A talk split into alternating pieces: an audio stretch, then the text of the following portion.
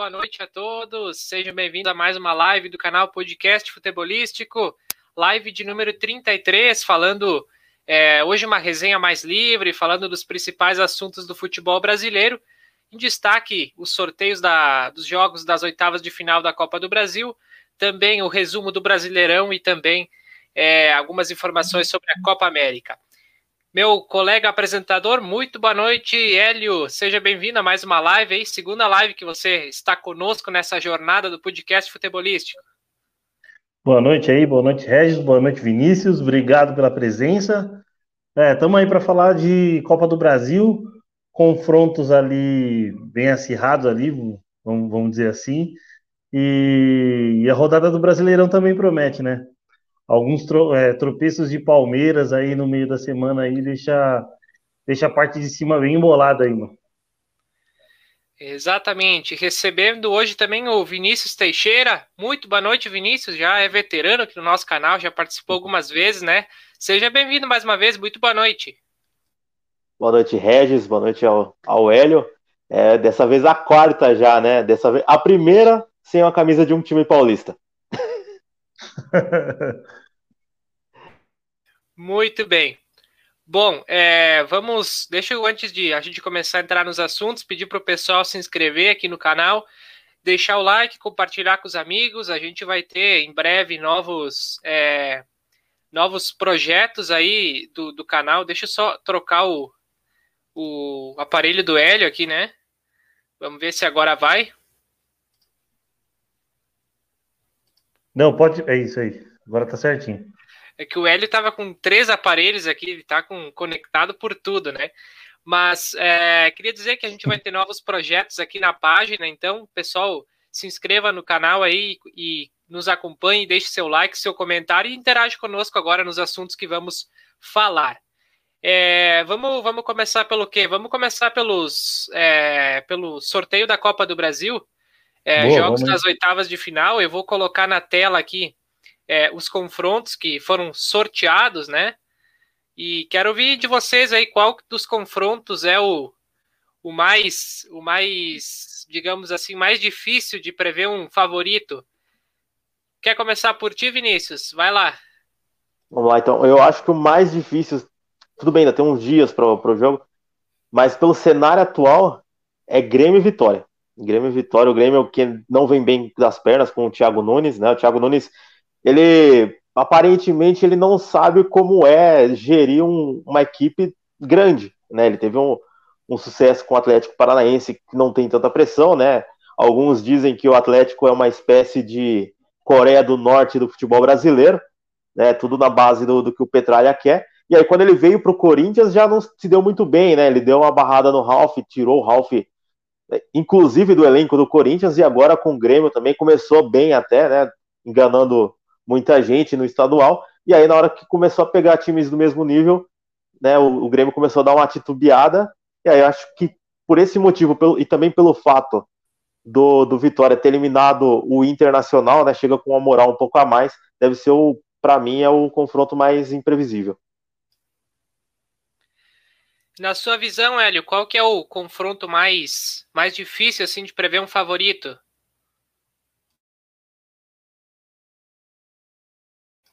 Seu, teu microfone está mutado, Hélio. É, vou concordar também com, com o Vinícius. É, Grêmio e Vitória é um, é um confronto ali de para um teste para o Thiago Nunes, né? Que, que veio de um, de um trabalho ali mediano no Corinthians, mas pela camisa eu vou colocar como São Paulo e Vasco. É, o São Paulo tem um pouco de dificuldades com o Vasco no, nos mata-matas, porém a, a situação do Vasco hoje em dia não é das melhores, né?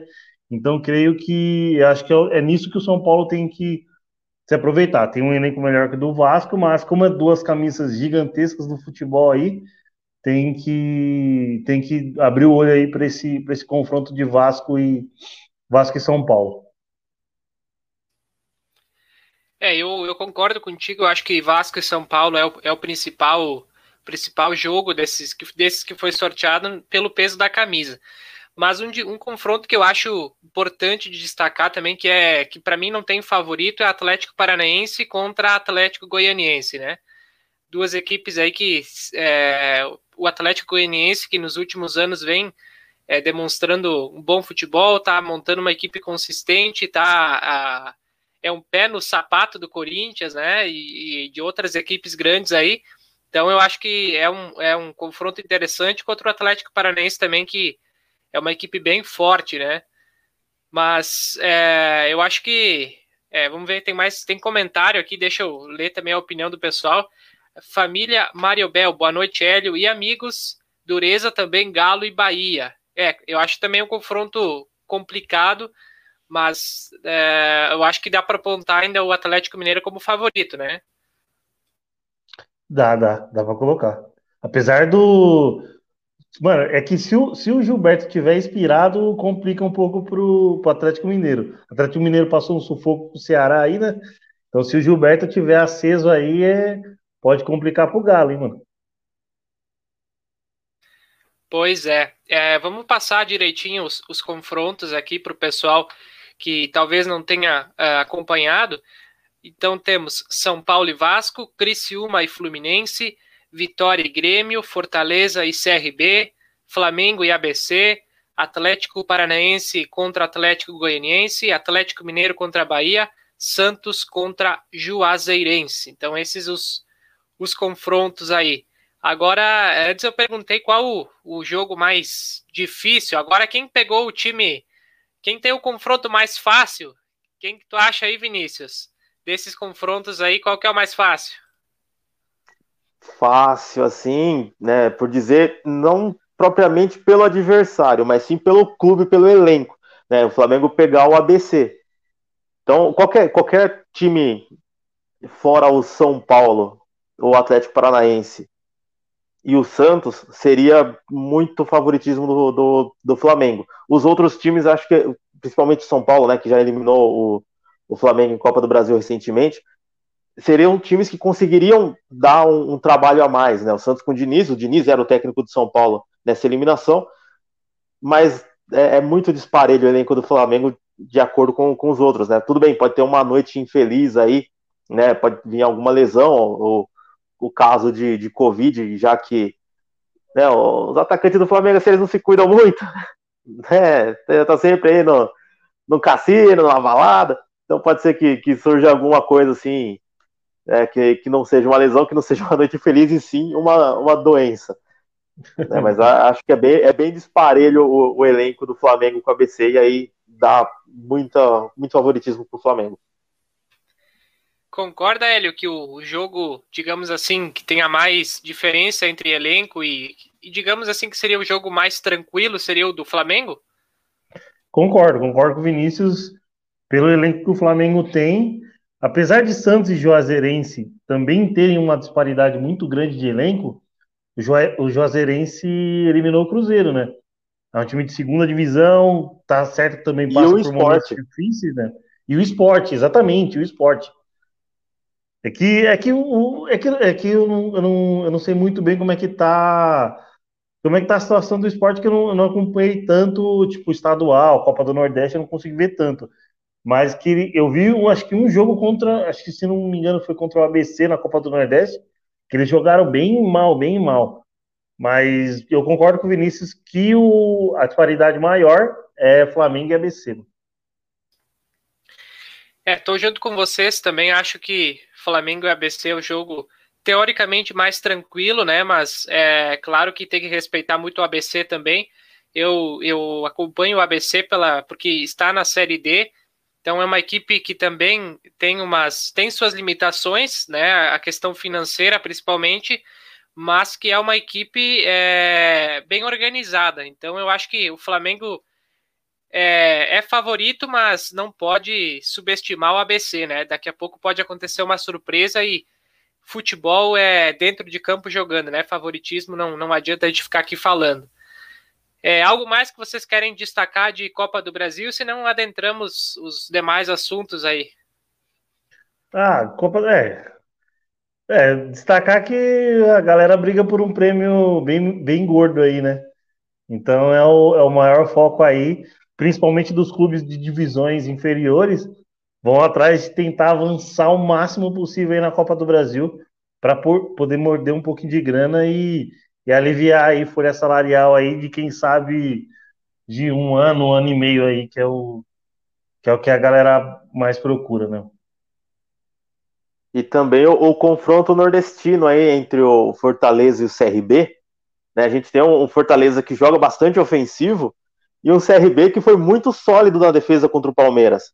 Né? Então dá para testar bem aí esse, esse esquema do, do Voivoda com, com a equipe do CRB que deve jogar fechada nas duas partidas.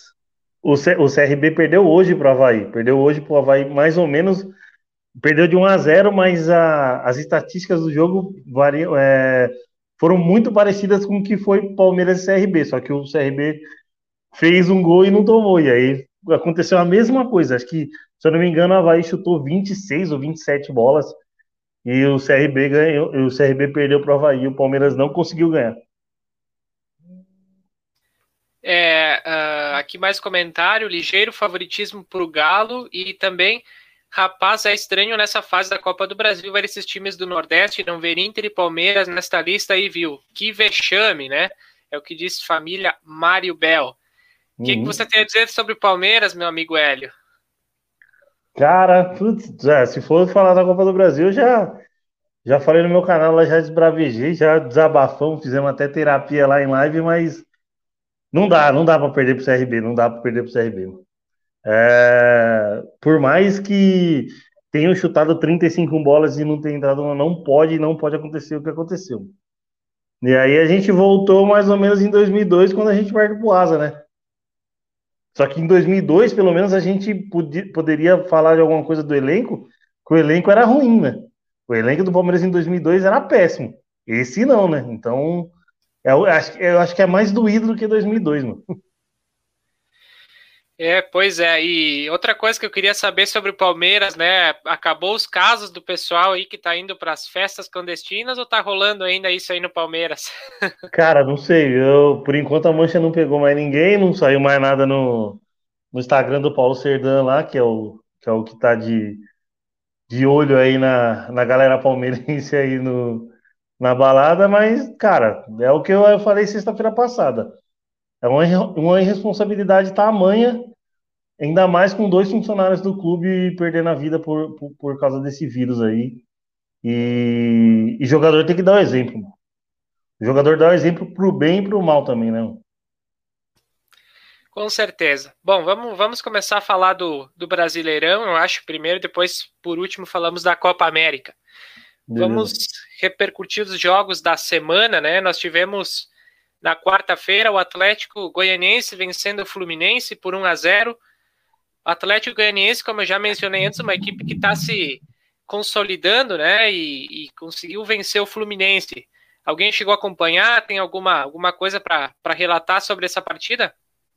É, o 1 a 0 foi pouco. 1 a 0 foi pouco, né? O Atlético teve um gol anulado, teve mais chances de, de gols joga, joga bem até o, Atlético, principalmente na defesa, tanto é que dos clubes da Série A é o que menos tomou gol no ano, né? Tudo bem considerando aquele campeonato goiano que, que é bem fraco, mas ele não tomou gols assim com seus principais rivais. Tomou nove gols esse ano, joga com uma defesa sólida e um ataque rápido, né? Principalmente com, com o Janderson sendo uma válvula de escape, né? O Janderson que não serve para o Corinthians, mas no Atlético Goianiense com, com a pressão menor, ele consegue desempenhar bem a função dele. Né? E outro, pelo outro lado, tem, tem um outro que é emprestado, que agora me fugiu o nome também, que, que foi quem fez um, um dos gols dessa pequena sequência entre Corinthians e Atlético Goianiense, né? Tomamos gol do cara e eu esqueci o nome dele. Enfim. Mas é, é, é, um time bem acertado. E o Fluminense também é acertado e teve muita dificuldade com, com o Atlético Goianiense. Né? O Atlético pode sonhar em brigar por uma vaga de pré-libertadores aí, dependendo dessa sequência no brasileiro. Chegou a acompanhar esse jogo, Hélio? Tá, tá mutado teu microfone. É, na hora tava passando. Não vi, porque na hora tava passando Bragantino e Palmeiras, né? Eu tava sofrendo lá, né?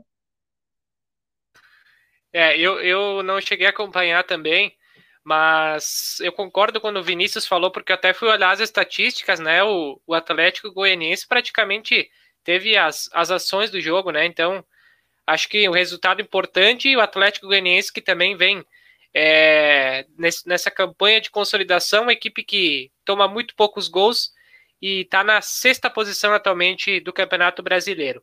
Outro jogo que nós tivemos na quarta-feira também, São Paulo 2, Cuiabá 2.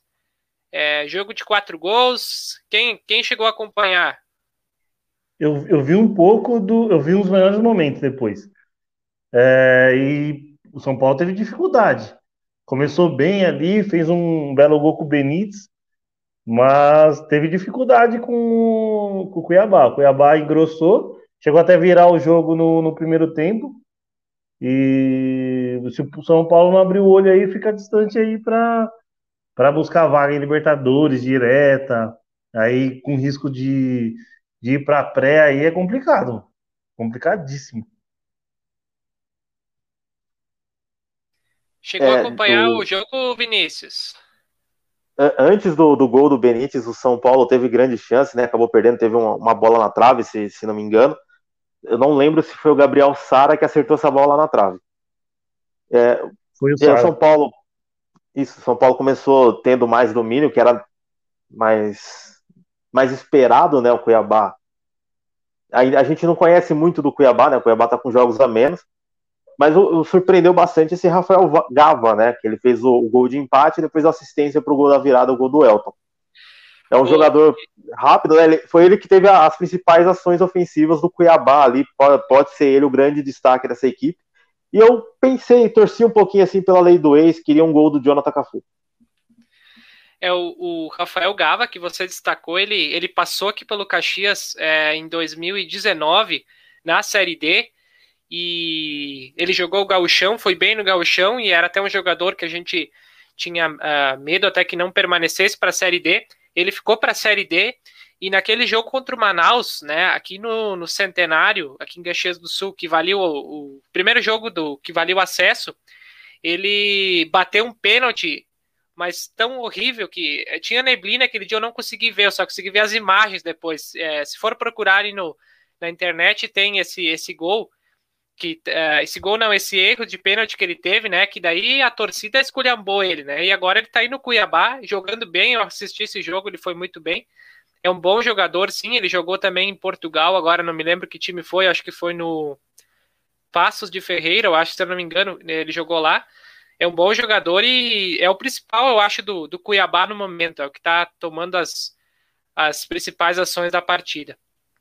É, eu achei um, um jogo bem interessante, de quatro gols, jogo bem aberto, e principalmente é, o Cuiabá se superando, né, na, enfrentando um time como São Paulo, e se superando para buscar os, os, os, gols, né? E o São Paulo também, alguns erros é, bem clamorosos na defesa, né? É preocupante também essa questão do São Paulo. Bom, vamos. É, terminou os melhores momentos aqui. Vamos falar de outro jogo. Flamengo 2, Fortaleza 1. Alguém chegou a acompanhar essa partida? Essa, Esse essa foi, um, foi um jogão. É, o, único, o único jogo que eu não vi foi do Palmeiras, né, na, na quarta-feira. Esse foi, foi, foi, um jogão, né? O, Flamengo e o Fortaleza. Esse estava na minha televisão maior para assistir. Né, Às vezes eu faço foi... isso também, acompanho o jogo principal na TV, notebook celular em outros jogos. Isso. Dava para ter uma TV ou uma outra, a outra televisão menor em outro, celular em outro.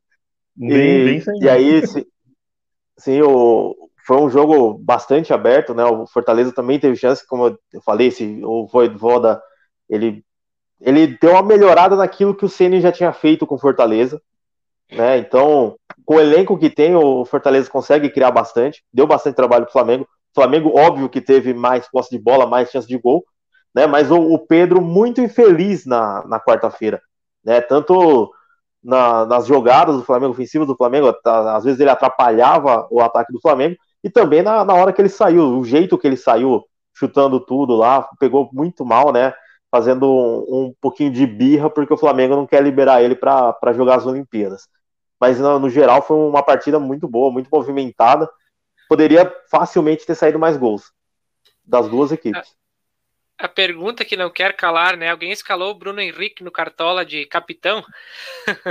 um amigo meu, um amigo meu escalou. E, é, tá, e tá, liderando, e tá liderando a, a liga do, do Palmeirense News lá. Cara, eu, eu tava escalando aquele dia o, o, Cartola, eu escalo sempre no dia, normalmente da rodada, e eu, eu, eu coloquei o Bruno Henrique depois de última hora eu troquei pelo Pedro. Então, é, o Pedro, o Pedro também fez, fez uma boa pontuação, claro que não perto da do, do Bruno, mas é, se eu tivesse colocado ele, eu acho que talvez eu teria colocado de capitão, mas não foi dessa vez, enfim. É, mas Cartola é outro assunto. Quer falar aí, Hélio? Cara, do, desse jogo eu vi. Eu Desculpa, vi Vinícius. Só... Ia, oh, ia comentar mais alguma coisa, Vinícius? Não, eu só ia acrescentar a minha infelicidade com o capitão também. Eu, eu, eu tinha deixado o Elinho de capitão e momentos antes eu troquei ele para colocar o Bruno Alves do São Paulo, porque eu imaginei que não ia tomar gol e ele ia, ia cabecear perigoso, né? Como ele estava fazendo nas últimas partidas.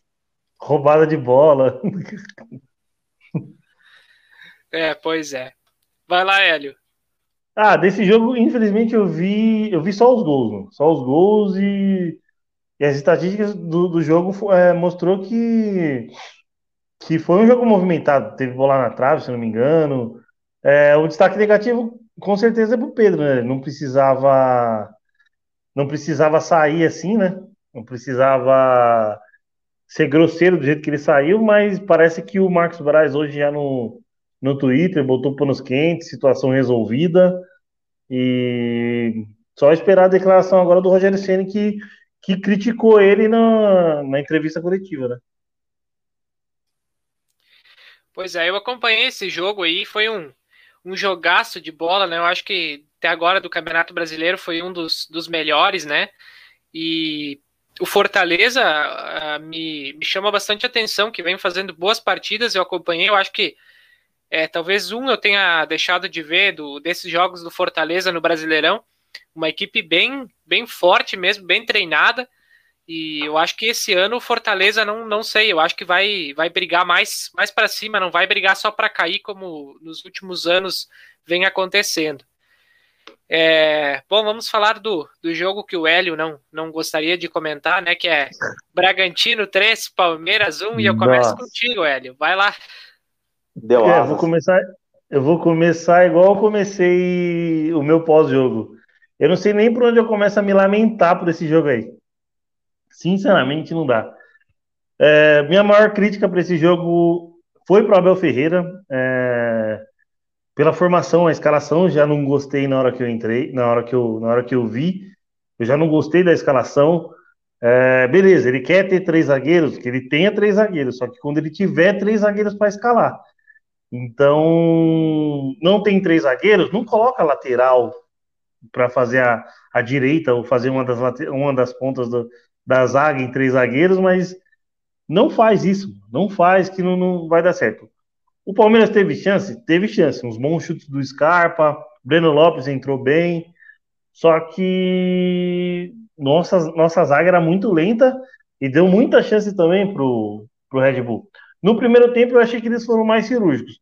Fizeram dois gols, teve uma outra bola cruzada que, que passou na frente do gol e poderiam ter aproveitado, mas no segundo tempo, logo no começo, eles perderam duas, três chances de aumentar o placar para ser uma goleada histórica, né? E aí as declarações pós-jogo, é, Gagliotti no outro dia falando que a declaração do Abel Ferreira não agrega nada, mas também ele não traz ninguém. E aí fica aquele jogo, um joga para o outro, e hoje, hoje, antes de começar o treino, teve, teve lá o Gagliotti, o Anderson Baus e o Abel Ferreira, todo mundo sentadinho como se fosse na escolinha, eu acho que o Gagliotti deve ter dado respaldo para o Abel Ferreira, falou assim, o técnico é esse. E, e aí vai. Chegou a, a, o Vinícius já falou que não acompanhou o jogo, né? Mas tem alguma coisa para falar sobre o RB Bragantino, sobre o Palmeiras, Vinícius? Patético, né? O Abel Ferreira é patético. Eu, eu, assim como quando eu vi a escalação, eu já desisti, dava para ter pego o notebook, ter visto esse jogo também. Mas quando eu vi a escalação do Palmeiras, eu já desisti, né? Porque chega a ser patético você ver um, num jogo, né, em dois jogos, antes do. Foi o do Juventude contra o América, acho que contra o América, que você vê o, o Gabriel Menino jogando de ponta. Né? Ele começou como volante ali, ele já tá jogando como ponta com o Abel Ferreira. E aí você vê o, a escalação de novo pro jogo contra o Red Bull, que é uma, equipe rápida que joga com três atacantes e você vai entrar com três zagueiros, sendo que dois não são zagueiros. Então é, é patético você nem vê isso aí, você já, já imagina que vem um, uma sapatada já. Porque não dá para você jogar com Marcos Rocha e Mike juntos. Juntando os dois não dá um. Cara, eu até gosto mais do Marcos Rocha, mas o Mike não dá mais, não. O Mike não dá mais, o, Felipe, o Vitor Luiz vem falhando demais. É, só por viver o Palmeiras aí 24 horas por dia, cara, eu, eu vi até umas entrevistas de outros caras aí, de outros jornalistas aí no YouTube, falando que, que o problema do o Palmeiras tem um bom elenco, que, que não é para tudo isso que o Palmeiras está reclamando, mas, cara, ele não sabe o que é ter Mike e Vitor Luiz no mesmo time nas laterais, ou nas alas, quando ele joga três zagueiros. Se o cara sentir na pele o que é ter o Mike e o Vitor Luiz, aí o cara pode reclamar. Por, então, enquanto, é, só é por enquanto, só palmeirense e cruzeirense pode reclamar do Mike na lateral direita. Então, é, é, muito estranho, né? Eu vou voltar um pouco como eu não, não participei de para falar de depois daquele jogo contra o Juventude, que uhum. ele tinha o, o, Wesley no, no banco, né? O Wesley que para mim é o melhor atacante que o Palmeiras tem no elenco. E aí ele então, tira o Gabriel Menino que estava na ponta para colocar o Mike. É, é, é, bizarro isso. Por exemplo, é, ele, tá, ele tá querendo assinar a demissão a, a qualquer custo. É, às vezes, às vezes até faz passar por isso, mas é, eu até entendo um pouco o lado dele pelo, pelo tanto de reforço que ele pediu. Só que também não dá para entender ele deixar o Rony e o Luiz Adriano no banco, que eram, que eram os dois atacantes de melhor de, de melhor finalização até então. Pô, ele deixou os caras, acho que três jogos seguidos. Contra o Juventude, os dois não entraram. É, Quarta-feira só entrou porque estava perdendo o jogo. E o Palmeiras, com o gol do Breno Lopes, fez uma pressão. Mas quarta-feira ele errou demais, ele errou demais. Não tem nem. não vou falar 100%, mas pelo menos uns 70% de culpa ali ele teve na, na derrota do Palmeiras. Que poderia ser pior. Pois é, é o, na verdade isso aí são, são coisas é, que normalmente os técnicos às vezes eles colocam alguma, alguma coisa na cabeça, né? Alguma, alguma ideia que é difícil de, depois de tirar deles, né? Então, eu acho que. Ele tá mais teimoso que o Felipão, velho. é, é, é, na verdade, como o falou, teimosia, às vezes, os treinadores de querer inventar, de observar alguma situação nos treinos, mas eu acho que é, tudo bem, muitas vezes os treinadores dizem que é, muita gente não vê os treinos, como tá os jogadores para colocar em campo, mas eu acho que o que vale é o, é, é o jogo, a partida oficial, né? Os treinos, pode ser que o atleta até esteja ido bem, mas na partida oficial não vai bem. Então tem que botar quem joga bem na partida, né? Não, não, às vezes nos treinos não adianta. Mas mais um jogo para comentar agora: América Mineiro 1, Juventude 1. Alguém chegou a acompanhar ontem à tarde? Eu vi o segundo tempo desse jogo, mano. Eu vi o segundo tempo. Cara, foi, eu, eu, eu achei uma, forma heróica ali do, do América ter empatado o jogo. Porque, se eu não me engano, acho que o Juventude perde uma chance de matar o jogo. Aí o América fica com um a menos. E acho que, sei lá, acho que 40 e poucos. Eu não lembro a minutagem, mas acho que mais ou menos 40 e poucos. Pênalti pro, pro América. O América arranca um empate milagroso aí que, pra, pelo começo do América, vai ajudar muito ali na briga para não para não cair, né? É, pois é. E eu, eu fiquei tão feliz com aquele gol do América. Eu não acompanhei a partida, né? Eu, eu tava, tava trabalhando. Tava postando, né? não, não, é que. Não, eu, não, é, é outro 500. pois é, eu, eu tava trabalhando, eu não consegui, não consegui acompanhar a imagem, mas eu tava ouvindo pelo rádio né? E aquele gol no final, para mim, foi uma, uma chuva de alegrias, né? Não é por mal que eu tava torcendo pro, pro meu rival aí, pelo menos sair ah, com é, empate. Agora que o Hélio entendeu, né, Vinícius? Pois é. mas, é. Mas é, que, tu chegou a acompanhar, Vinícius, esse jogo? Como é que tava a partida, se tu, se tu viu? É, esse eu também só peguei o, final, né? Já tava 1x0 pro, pro, pro Juventude. Teve a chance, né, de fazer o segundo gol praticamente na pequena área, consegue perder a bola. É, esse aí é o, o nível de, de, qualidade do Juventude, que é o mesmo nível de qualidade do América. Né? Aí o América, numa bola bandida, como gostam de falar, ganhou um pênalti de presente. O América, que basicamente não acertou um pênalti na temporada, trocou o batedor, batedor conseguiu o um empate. Excelente resultado para o Corinthians. Né? O Corinthians abriu seis pontos na frente do, do América e cinco pontos na frente. Não, no Juventude é só dois. Mas já, já ganhando gordura aí contra o rebaixamento. Pois é, eu, eu fiquei em dúvida naquele lance do pênalti aí que deram pro, pro. Naquele pênalti que teve aí no jogo, eu até achei que é um pouco discutível, o pessoal daqui tava até reclamando, mas é, não sei, vocês, vocês viram o lance, o que, que acharam do. Deixa eu tentar compartilhar é, de novo aqui. Eu, eu não marcaria, né? Por isso que o pênalti eu falei que o América ganhou de presente esse pênalti, porque é. Não era para bem... não era para cair, né? É bem é. duvidoso, né? Vamos, vamos colocar bem duvidoso para não falar roubado. Mas é bem duvidoso mesmo. É, vamos ver se aparece o lance novamente, mas para mim também eu acho que até um pouco, olha, é bem, bem esquisito, né, o, o lance. Esse é o do Aí. Juventude. Isso. Isso é do Juventude, esse foi. É que para mim é imagem a imagem já tá no do América aqui para mim. É que eu acho que tá, tá atrasado no. É, deve ter um delayzinho aí do, de transmissão. É isso aí, né? São duas equipes que vão brigar para não cair. Então. Só, só aproveitar para mandar um abraço aqui, o, a família Mário Bel aqui é o Mário do Cartola, mano. O cara que joga cartola com a gente, mandei o link para ele, ele entrou aí e mandou, um, mandou uns comentários. Aí eu não sabia que era, que era ele, por não ter o nome dele. Mas ele me mandou um WhatsApp aqui que é ele. Abraço aí, Mário. Tamo junto, mano. É, quando você lê família, fica difícil de, de é, saber então. quem, da, quem da família que tá falando, né? É, se é a foto dele, se é a foto dele, beleza, mas acho que é, deve ser foto da esposa dele. E aí complicou um pouco na hora de, de saber quem que era pedindo para o pessoal comentar aí sobre seus times que, que nós estamos conversando aqui, deixe, deixe sua opinião também, a partir das partidas que a gente não acompanhou, eu não consegui acompanhar todas, então o pessoal que assistiu pode deixar no comentário o seu relato também. E agora vamos falar de Chapecoense 1, Internacional 2. Queres, queres começar, Hélio? É polêmico o jogo, né? Polêmico, confusão no final, brigas, cenas lamentáveis e tudo mais. Mas é uma boa vitória do, do Inter, eu vi boa parte do primeiro tempo ali, bem focado. E aí no segundo eu arrumei algumas coisas para fazer, aí fiquei mais escutando e colocando ali na hora que, o, na hora que as bolas chegavam na área.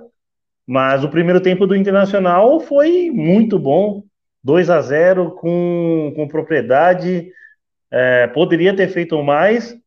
E aí no segundo tempo tentou, tentou administrar, né, mano? A Aguirre no comando é mais ou menos isso aí. 1 a 0 é bom e 2 a 0 é goleada. Então aí ele deu aquela, deu aquela segurada. Não sei se não sei se o, o, time mesmo é, se recuou por vontade própria, mas é.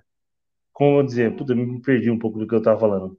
E as cenas no final, né? No, no, no, final do jogo, que o, que o cara do Inter joga a bola para lateral e aí o, o, o jogador da Chapecoense número 7, que não me, não me lembro o nome agora, vai Famoso dar um, Bruno Louco. Bruno. e... Bruno Louco. Sério? É o apelido dele mesmo? Isso, é, é Bruno Silva, né? Mas chama ele de Bruno Louco. Não, então tá certo. Aí ele vai.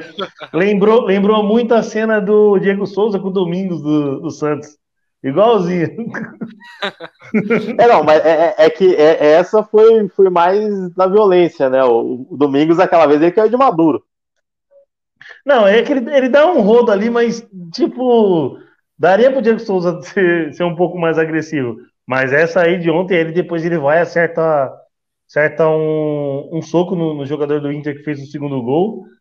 Ele acerta um diretão mesmo lá a Celino Povo Freitas. E aí eu acho que ele vai pegar um ganchinho aí, viu? Merece pegar um gancho. Vai, ele vai pegar um gancho, mas é, foi o melhor lance do jogo, né? Eu, não, óbvio, eu não acompanhei esse jogo, mas depois eu vi e você tá perdendo o jogo por 2x1. Um, seu time tá pressionando. Não tem como não perder você, você conseguiu fazer o gol para diminuir. Você tá em cima e o cara vai dar aquela segurada na lateral. É lógico que você vai dar no meio do cara. É lógico, né? O, reserva do Inter estava num lugar onde não era para ele estar. Né? Ele ficou ali uhum. para atrapalhar. Foi mais ou menos igual o, o Cuca na final da Libertadores, né? Aquela lateral, o bendito lateral pro palmeirense. Né? Aquele lateral mudou a história do jogo. E aí ontem foi mais ou menos isso, né? O, o reserva ali no lugar errado para atrapalhar a Chapecoense na, na reposição de bola. O Bruno é uhum. é louco, né? Já deu, né, deu aquela rasteira, os caras chegou para reclamar, levou um socão. É, o, o, soco dele foi estilo do Mike. Foi, o que o, que o Mike toma do Sassara. Isso. Mas o, o também lembra o do Felipe Melo lá com os uruguais, lá no, contra o Penal também. Não, aquele nem tanto, aquele nem tanto. Pô, pega, mano. O do Felipe Melo pega também. Aquela presepada que os uruguais armaram lá. Não, não pegou, o, o, o, soco que pegou mesmo foi aquele do. não lembro o jogador do Vélez, que deu no Edmundo nos anos 90. Aquele que o Edmundo tomou um soco no começo da briga e ele não viu o que aconteceu, porque ele, ele desmaiou. Não, é, o Edmundo dá um soco no cara e vira as costas. Aí o cara vem por trás e acerta não, é, ele. É, ele, ele, dá um, ele dá um tapinha assim no rosto e no que ele dá as costas ele leva um soco e ele, quando ele acorda, já tá todo já mundo no vestiário. pois é. Bom, e sobre, sobre o Inter, né? Uh, ah, que, que vocês esperam do Diego Aguirre no comando do, do, Internacional? Vocês acham que vai melhorar? Vai continuar na mesma? Que, que, qual que é a visão de vocês? Não dá para piorar, né? A gente, não dá para ser pior do que, do que foi a, a falta de vontade do, do, do, Internacional com o Ramires. Os caras não compraram, não, eles não compraram a ideia mesmo do, do, do Ramires, né? E Fora que ele escalou mal o Tyson quando o Tyson jogou, aquele dourado, os caras devem se arrepender até hoje de não ter vendido ele para aquela grana que apareceu do Tottenham, porque uhum. o, o, Dourado foi um jogador de uma temporada só, uma e meia, porque não dá, sem condições. Né? Aí agora eles buscaram o, o Bruno Mendes no Corinthians, né, para parar de, de, jogar com o Zé Delivery. Zé Delivery que jogou na lateral direita ontem, falaram que ele foi até bem né? Mas melhor ainda é o Heitor, né? O, o grande achado do, do Inter para a temporada é esse Heitor, que, que jogou bem na esquerda, pelo, pelo que falaram. Eu não cheguei a assistir o jogo, mas é, é nos que os jogos do Inter que eu vi, o Heitor era basicamente o destaque do, dessa equipe do, do Inter, já com o Ramires e depois quando passou com o Osmar Lost como o interino e agora com, com a Guerra. Ô, ô, Vinícius, eu vou fazer uma pergunta para você. O Bruno Mendes vai pro, pro Inter por empréstimo. Não é um mau, um mau negócio pro Corinthians, não, mano? O negócio é ruim, mas quase foi pior, né? Cogitaram o nonato no Corinthians, aí seria para estragar de vez. É, o Bruno Mendes, não, não sei o porquê, assim, o, o Silvinho não aproveitou ele. Né? Ele começou muito bem o Campeonato Paulista, ele jogando é na lateral direita. Ele, ele, é, ele tem 21 anos. anos é, então, 21 anos. É seleção de base no, no Uruguai. Como, é, é, que não dá uma sequência para esse moleque, mano. Não, não dá para dizer assim, né? A, a, seleção no Uruguai como parâmetro, porque se, se você ganhar uma bola, você é convocado para a seleção do Uruguai, tem 3 milhões de, de habitantes. É bem, é bem pouco. É. Mas ele, ele é muito, muito bom jogador, né? Ele, como é, no Corinthians, no início de temporada, ele às vezes jogava como zagueiro, que é a dele mesmo, e quando o uhum. Fagner não podia, ele jogava de lateral, né? O Corinthians não tem lateral direito, lembrando, voltou lá o, o rapaz que estava emprestado para Inter de Limeira, mas dificilmente vai ganhar chance. Marquinhos. Normalmente quem joga. Não, é um lateral direito, não lembro o nome agora. O Silvinho que é, o Silvinho que é a volta do, do Marquinhos. Agora esse Marquinhos eu desconheço, infelizmente. Eu não sei se é da base ou se é algum jogador que estava antes. Então, o Marquinhos é o que tá no esporte, se não me engano. Ele joga mais para frente. Ah, ah tá, entendi. É, foi, foi, foi emprestado, não poderia jogar, não pôde jogar ontem. Mas hum, o, o, Bruno Mendes faz, conseguiu fazer aquela lateral, né? Mas melhor que ele ainda foi o, o João Vitor, que agora é o titular na zaga. Mas o João Vitor também, quando jogou na lateral, foi muito bem. O Mandaca, que é volante, também jogou na lateral, por isso está com problema para reserva no Fagner. Mas o, o, Bruno Mendes é um cara que me agradava bastante. Para mim, seria o titular, era ele e o, João Vitor. O Gil já ficando no banco, porque o Gil tá meio, tá meio difícil, tá parecendo que ele comeu uma feijoada antes de entrar no campo. É, um amigo meu tem uma tese para assim, quando o cara joga num time ou o técnico é muito bem no time, é, quando ele voltar, e se ele voltar em um curto espaço de tempo, não vai ser a mesma coisa. Então, é, é difícil. É isso, o, Gil, o, Gil, é o Gil jogou muito no Corinthians. A, a, primeira passagem dele é espetacular, mas aí agora deu, parece que, que ele não voltou da China ainda, né? Tá, uhum. tá, meio, tá bem difícil a situação, mas o, o, time todo do Corinthians é meio desanimador, à exceção do Mosquito. O Mosquito é a válvula de escape. O Mosquito tá sendo motorzinho. O... Cara, é, eu, não, eu não sei. É, é porque ele não jogou no final de semana por conta do falecimento Contra do pai, né? Isso. É, aí a gente deixa o, as condolências aí, força para a família, mas, cara, ele, eu vi ontem, vamos, vamos entrar já no, no Corinthians Esporte. Eu vi ontem o Corinthians Esporte inteiro, cara, ele foi o melhor, ele foi o melhor jogador do Corinthians, mano. Ele criou no primeiro tempo, ele criou no mínimo, no mínimo, três, quatro chances ali de, de gol. E, por exemplo, num, numa semifinal do Paulista, o Mancini não coloca ele para jogar, que provavelmente faria muito mais frente aos, aos que entraram de titular, assim. Cara, eu vejo o Mosquito muito acima do, do, dos jogadores que o, que o Corinthians tem lá, né? Não sei se você tem a mesma visão que a minha, mas eu acho ele, eu acho ele, eu acho ele driblador, é, não tem medo de ir para cima, mesmo que ele perca uma, uma, duas bolas, ele vai pegar a terceira e vai para cima de novo. Tá fazendo, tá fazendo um bom, um bom papel ali na ponta do Corinthians. É, o, o Mosquito, ele foi trazido do, pro Corinthians, né, quando jogava no, no Curitiba. Ele não teve chance com o Thiago Nunes.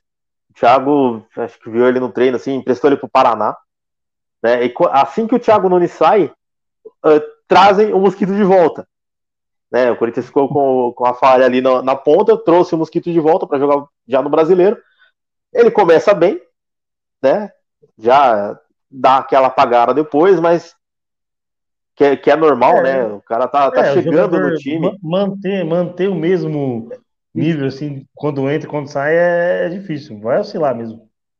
Aí no, no, no, final da temporada passada que terminou esse ano, ele já deu uma crescida de novo, já se tornou um dos principais jogadores do time.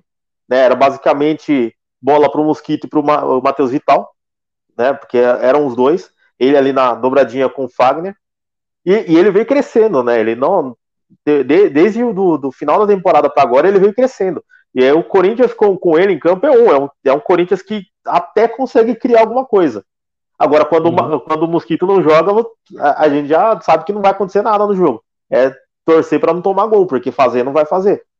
E aí o, o, Mancini tirava ele. Teve jogo que jogou sem, sem o Mosquito e sem o Vital. Jogava com o Leonatel, Otero e Jô, não sei porquê. Né? É, fica bem difícil de, de, defender a passagem do Mancini pelo Corinthians. E também ficou bem difícil de, de, defender o Silvinho depois das substituições que ele fez, né? O Mosquito tudo bem, cansou, né? Ele não, cê, não cê tá achou, 100%, na ontem, cabeça. Você achou ontem que o resultado foi mais importante que o futebol apresentado? Ou você acha que deu para alinhar os dois ontem?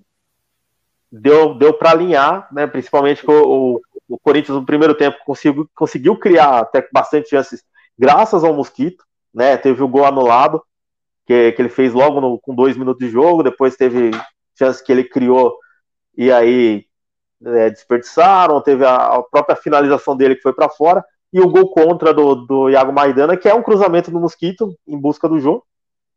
Né? É, é sempre ele, e olha que ele não, não tava com a cabeça 100% no jogo, né? Não tem como. Ele perdeu o pai dele no, no sábado, não, não jogou no domingo, mas óbvio que ontem ele também não, não tava 100%. E mesmo assim, ele foi ele era a única válvula de escape do Corinthians, era o único que estava tentando alguma coisa diferente. Chega no segundo tempo, o Corinthians consegue seu segundo gol com o Jô.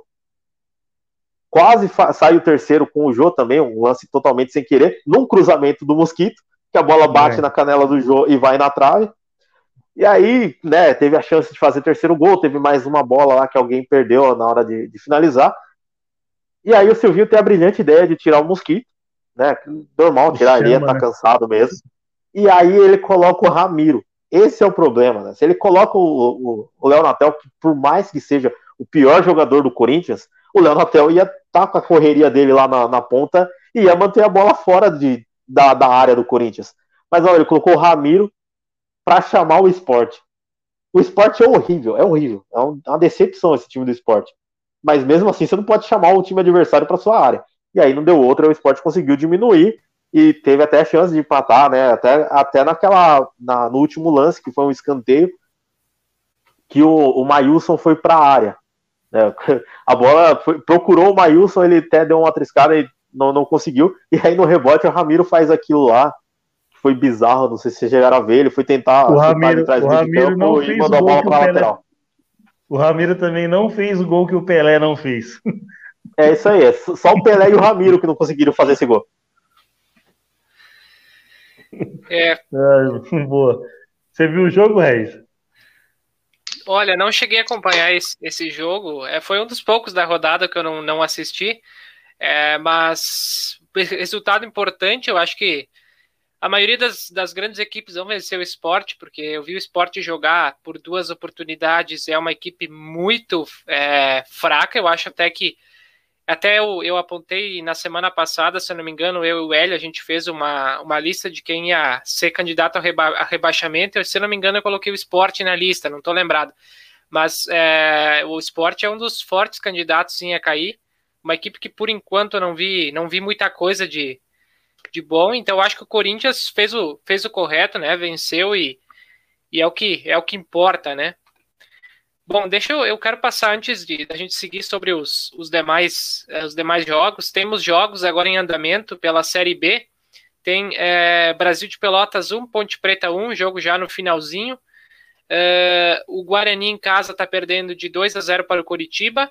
E também é, também está no finalzinho. E Operário Confiança 0 a 0 também já nos acréscimos. 9 e meia da noite tem Vila Nova e Goiás. E pela Série C, agora tem Botafogo da Paraíba 1, Altos do Piauí 0. Vamos para o próximo jogo: Ceará 2, Atlético Mineiro 1. Jogo que tenho certeza que muitos apostadores ficaram é, chateados, né? O, o, o, aquele gol que se que toma no final, né? Aquele ali foi para. Eu acho, eu acho que não ficaram tão chateados igual o Cuca ficou, né? Coitado. O Cuca vai ter um infarto qualquer dia, mano. Ele fica muito bravo, velho. Viu, quem, quem, não conhece o Atlético Mineiro e não conhece o Cuca, apostou no Atlético Mineiro. Quem conhece apostou no Ceará e se deu bem. É, é eu, eu o, ontem, o Atlético, eu o Atlético ontem não cheguei, não cheguei a, não cheguei a apostar ontem nesse hum. jogo, né? Mas eu, eu tava apostando no ambas marcam, né? Se eu tivesse ido nisso, tava ótimo, né? É, eu, eu não tinha dinheiro para apostar, mas eu acertei o placar no bolão. Melhor no ainda bolão... se tivesse apostado o valor de um valor aí no, no placar, né? Teria se dado bem. Pois é. O ruim é, é Era... dinheiro para apostar todo, todo o jogo no placar. Sim, isso é, isso é complicado. Mas é, é que o, o, Atlético ele é muito inconsistente, né? Eu, quando o Atlético anunciou o Cuca, né, eu até falei para alguns atleticanos que não ia dar certo, né? O, o Cuca, ele, cara, ele, ele mais atrapalha do que ajuda. E, e esse time do Atlético, cara, né? Os caras estavam gastando bem e o, o Cuca ele não vai bem com esse time que gasta. Ele não vai bem com esse time que gasta. Nunca eu foi. gosto do Cuca. Cara, eu gosto do Cuca. Ele, ele conquista um título muito importante para mim, que é o Palmeiras, o brasileiro de 2016. É, ele, ele, ele, ele é bom técnico, mas eu acho que a questão de, de gerir elenco, de, de de, de, de, trabalhar mesmo com a pessoa, com, com, o jogador, ele tem muita confusão com o jogador. No Palmeiras ele teve briga com o Rafael Marques, com o Felipe Melo, é, e outros aí que também que também a gente passa despercebido e deve ter, deve ter muita briga em off que, que ele não consegue que ele não consegue é, contornar. Mas eu acho ele um bom técnico. Mas eu acho que o Atlético Mineiro focou muito, muito em atacante. Eu creio que o miolo de zaga do Atlético não é tão confiável. O Hever é bom, mas é veterano. E o Gabriel, se não me engano, que veio do Botafogo, é, eu acho ele. Não, eu não acho ele um ótimo zagueiro. Quebra um galho, mas eu acho que para uma temporada inteira ele vai falhar algumas vezes. É, ele tá quebrando um galho, né? Porque o titular é o, o Júnior Alonso, que, que tá na Copa que América. Tá na Copa Mas América. O, o, o Atlético é isso aí. O Atlético, ele cara, o Atlético sempre pipocou. Então não dá pra, pra você esperar muita coisa do Atlético num jogo fora de casa, assim, que você acha que ele vai ganhar. Foi igual o, o do Bahia o ano passado, né? Ele abriu 1 a 0 rapidão e tomou 3 depois do Bahia. É o normal do Atlético. Pois é, é o, o Atlético Mineiro, é, como o, o, o Hélio falou, né? Eu, eu também gosto bastante do Cuca, mas é, um ponto importante também é o que o Vinícius falou. Ele não está se dando bem né, nesses, nesses clubes que, que tem bastante contratações, né? E eu acho que esse é um ponto que talvez ele precisa revisar, né? Que eu acho que tá, o, os times para ele. O próprio Atlético dele, da Libertadores 2013, não é um Atlético que contrata muito, contrata pontual e os jogadores que vêm resolvem para ele. Jô, Ronaldinho Gaúcho, Tardelli. Não, e, e, aquele, aquele time da Libertadores, até o Ronaldinho você pode contar como um refugo. É, o Ronaldinho já tava no final de carreira. Até o Ronaldinho era refugo. Só o Diego Tardelli que tava, tava acima, o Diego Tardelli e o Vitor. O resto era refugo. É, eu acho que o, o, o Cuca, ele é, ele, é, ele é um bom treinador, eu, eu gosto do trabalho dele, mas é, essa é uma questão, talvez, não sei se é por pura coincidência, né, que talvez ele não se dê bem nesse tipo de, nesse tipo de equipe, mas é, eu acho que ele, ele tem tudo para se dar bem, apesar de que o Atlético Mineiro, né, eu, eu, eu tenho um certo receio em falar sobre, porque eu vejo que contrata muito, muito, eu não sei a real situação financeira do Atlético, né, eu espero que não venha acontecer como, como o Cruzeiro, né, que vai acabar se, se endividando ou algum tipo de coisa, mas, né. É, o, Bom, o, essa questão do Atlético, ela, ela lembra mais, né, o Hélio vai lembrar, a Parmalat, do que qualquer outra coisa. É, ela lembra mais a época Parmalat do, do Palmeiras, que o Palmeiras tinha as dívidas dele que não foi quitada, o Atlético tem as dívidas dele que ele não tá pagando, e aí vem contratando o jogador com a parceria. E aí, uma, e na hora que, que acabar a parceria, é, o Hélio lembra, o Palmeiras teve que pagar essa dívida da Parmalat. E vai ser a mesma eu coisa, acho, o Atlético vai ter que pagar essa dívida problema, do, dos mecenas. O, então, eu acho que o problema da Parmalat foi foi ela gerir e interferir no, no futebol. Por exemplo, eu não sei como é que o Atlético está tá investindo ou quem está investindo dinheiro. Só que eu creio que quem está fazendo as contratações, as contratações ainda é o pessoal do Atlético. Na Parmalat, no caso, veio como cogestora e aí tinha, tinha lá, lá os caras que, que tinham os olheiros, eu, junto com os caras do Palmeiras, e aí traziam lá Roberto Carlos, Antônio Carlos, tal. Edmundo, César Sampaio, é, Edilson e, e, entre inúmeros jogadores que jogou na época da Parmalat. Aí o problema é que o, o, o, a dívida que a Parmalat fez depois que contratou todo mundo ficou o Palmeiras. É diferente do, do que o Palmeiras faz com a Crefisa, por exemplo. Eu vejo um pouco de diferença. A, a Crefisa ainda ela investe o dinheiro, mas quem controla a contratação é, é o presidente e o Alexandre, o Alexandre, o, o, Barros, que é o que entrou no lugar do Alexandre Matos. Só que, por exemplo, se hoje a Crefisa sair, o Palmeiras tem outras rendas. Tem, tinha sócio torcedor, tinha o público, que por conta da pandemia não está acontecendo. E nesse caso, o Palmeiras está brecando até a contratação desse ano, por exemplo. Trouxe só o Danilo, o Danilo Barbosa de, de empréstimo e só. O Palmeiras está muito com o pé atrás para não, não acontecer o que aconteceu com a Crefisa. Sim, é, aí esses mecenas do Atlético. Então, é, é, esses então, mecenas do Atlético vêm até o, o mecenas do Atlético não tem nome. Na Crefisa não, é o, tem lá é tá a do, foto da, da, é da Pereira, tá é o do MRV? É, que vai fazer do BMG. Arena, né? Isso, do MRV, do BMG, o do shopping. E eu esqueci o outro, que eles chamam de 4 R's, né? Porque o nome dos caras tudo começa com R. Putz, e aí, aí, é ó, aí é. lembrando de 4 R's. Lembra? É, então, Roberto Carlos, Ronaldo, Ronaldinho. É. Né? Não, lembra aquela Copa de 2006? 2006? É. É isso aí. Vai dar a mesma coisa. Isso. Muito é, bem, o, vamos. O, o, clube, o clube tem que, tem que tem que abrir o olho com isso, mano. Ele vê o rival dele passar pelo, pela mesma coisa.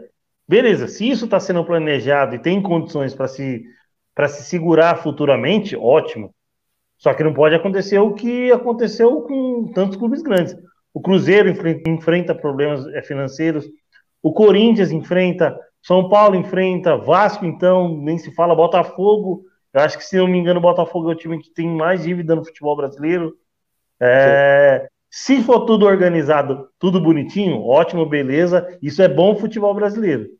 É, é um exemplo. Só que, cara, se fossem pensar para depois a conta não fechar, mano, aí, aí o barato vai ficar louco.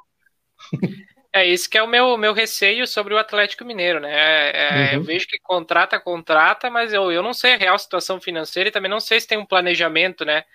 Mas tendo um exemplo muito próximo, que é o seu rival, estando com muitos problemas, eu acho que algum planejamento deve de ter, né? É, vamos comentários aqui, o, o Vinícius Medeiros. Oh, aí, salve, salve galera, cheguei, só tem fera. Valeu, Vinícius, um abração. Pela, obrigado pela companhia. Bom, vamos para mais. Tem mais dois jogos para a gente falar aqui da Série A. Temos Bahia 2, Atlético Paranaense 1. Não sei se alguém chegou a acompanhar. Eu não acompanhei esse jogo, então não tenho muita, muita visão não, e nem não vi nem os gols. Eu também não vi nem os é, gols, mano. Infelizmente, peço desculpa, eu não vi nem os gols. Esse aí é o Bahia conseguiu frear, né? Esse começo meteórico do, do Atlético Paranaense. O Atlético vinha 100% até pegar o Bahia não, não é tão surpreendente, né? Porque o Bahia ele tem um time encaixado. O que foi surpreendente foi o Bahia não ter ganho do Corinthians no, no domingo. Esse foi uma surpresa. Mas ganhar do, do, Atlético, o Bahia tem um time acertado, né? Com, com Rossi, Rodriguinho. Dessa vez o Gilberto estava no banco. Mas é, é um time que, que vai ficar ali no meio tabela para cima daqueles que vão brigar pro, pelo rebaixamento. Ele tá mostrando os gols, né? O, o Atlético Paranaense, eu acho que é, eu, eu não, eu, como eu, tô, eu não acompanhei a partida, não, não sei dizer o, a real situação, né? Mas é, vinha bem até o momento, né? E eu não lembro se antes do, agora antes do Bahia, na outra partida, como é que tinha ido? Deixa eu até dar uma olhada aqui. Mas eu vi jogando aqui contra o, o Juventude e uma, uma, uma, bela equipe, claro que é um pouco diferente daquela que conquistou a, a, os títulos há alguns anos atrás, mas é uma equipe que estava bem encaixada. É, não que eu, que eu. A gente não pode se basear também pelo Juventude, né? Que o Bahia e o Juventude tem bastante diferença, mas é, por essa questão de eu ter visto o, aquele jogo contra o Juventude me chamou a atenção. Na última rodada, o Atlético tinha ganho de 2 a 1 do Atlético de Goiás. Então, estava vindo bem o Atlético Paranaense. Eu acho que foi essa um, foi um deslize aí pelo, pelo caminho. E outro jogo que a gente tem para contar agora é Grêmio 2, Santos 2. Esse eu acompanhei uma parte. É, Esse eu vi inteiro. Então vai lá, Hélio. Pode, pode começar então, falar sobre o jogo. Cara, é, foi um jogo. Eu pensei que ia ser um jogo muito truncado, muito feio. Foi um jogo muito bom, mano. Muitas chances de gols. É...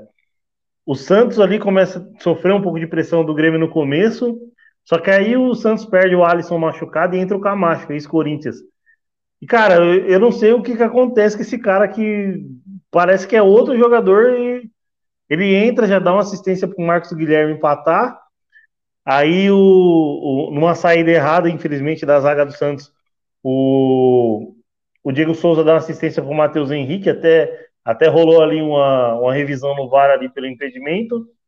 E, cara, eu vejo, eu vejo, eu vou. É um recadinho até um, pro, um pouco para os palmeirenses. Os palmeirenses estão reclamando muito que o, que o Scarpa é, chuta muito de fora da área e erra.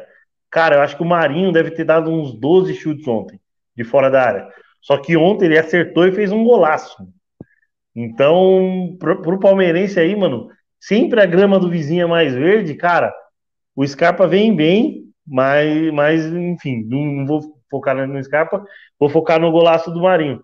Fez um puta de um golaço, tá, tá ali aos poucos voltando a ser o Marinho que era ali na Libertadores do ano passado, é, no Brasileiro também decidindo jogos, e ontem decidiu e conquistou um ponto muito importante pro, pro Santos aí na para subir aí na tabela aí para que no começo falavam que o, que o Santos poderia brigar pelo rebaixamento, mas eu creio que por mais que o time do Santos seja desconhecido, eu acho que o Santos em nenhum momento briga para para não cair.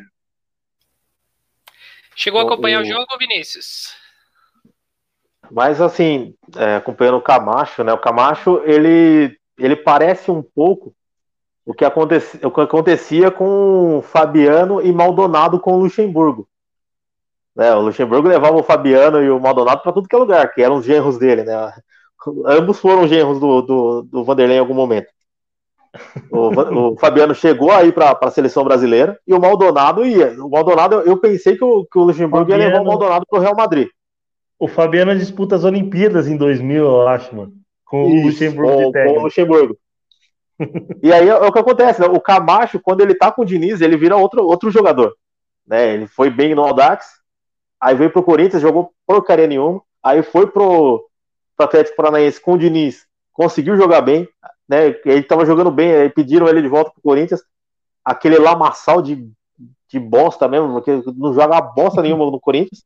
Aí vai pro Santos e começa bem, né? Começa dando duas assistências, dois jogos, dois jogos, duas assistências. Então é, é um novo genro aí agora do futebol brasileiro. Pois é, eu, eu acompanhei esse jogo, gostei, gostei bastante do jogo, né? Aí tá o, tá o gol do. Foi o gol do Marinho, acho que agora passou aqui para mim. É, foi um, um, grande jogo na, na parte de, de gols, né? Eu acho que para quem tava acompanhando um belo espetáculo e, e citar que é, o Santos, como o Hélio já falou, que muitos diziam que era um candidato a não ser rebaixado, eu acho que está mostrando que é, vem para brigar sim nesse Brasileirão. Claro que o Brasileirão ele é muito longo, então é cedo ainda para qualquer tipo de perspectiva hoje de cravar alguém que vai ser rebaixado ou, ou que vai é, ir para Libertadores, por exemplo mas é, é uma equipe que tem sua qualidade sim, e que para mim eu achei que talvez não fosse apresentar isso agora nesse começo, ia ter um pouco mais de dificuldade no, nesse início de Brasileirão, mas consiga uma, uma, um empate importante para subir na tabela. E já o Grêmio, eu acho que é, ainda não se encontrou, e eu não sei se, se vai ainda se encontrar com o, com o Thiago Nunes, porque é, eu acho que algumas, algumas coisas que o Thiago Nunes apresentou nos primeiros jogos, ele já ele já voltou pro, pro, pro estilo Renato, né? Algumas, algumas questões de teimosia, né? Eu acho que isso aí a torcida já tá no pé dele. É, eu, é, é o, o, tanto o Grêmio quanto o Inter são os clubes que eu acompanho mais de perto, então eu tenho essa observação, converso com torcedores e a torcida tá no pé dele, né? Mais alguns jogos aí que ele não, não vai vencer a torcida sabe como é que é, né? Já pede a cabeça do treinador. Mas é, vamos, vamos aguardar como é que vai como é que vai se proceder o Grêmio daqui adiante, né? o Santos, sim, o, o, Santos eu coloquei na, na minha lista de brigar para não cair. Era um dos sete que e eu ainda não tiro. Né? O, o, o elenco do Santos ele não é tão numeroso assim. E, e para a maratona de, jo de, jogos que o Santos vai ter, né, já que o Santos segue na Copa do Brasil e segue na Sul-Americana, eu não consigo colocar o Santos ainda fora dessa briga.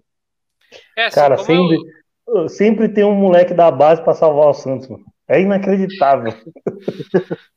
É a importância da base, né, para os times que não acreditam em base, né? Eu falo do, do próprio Caxias que vê a base como um gasto, né?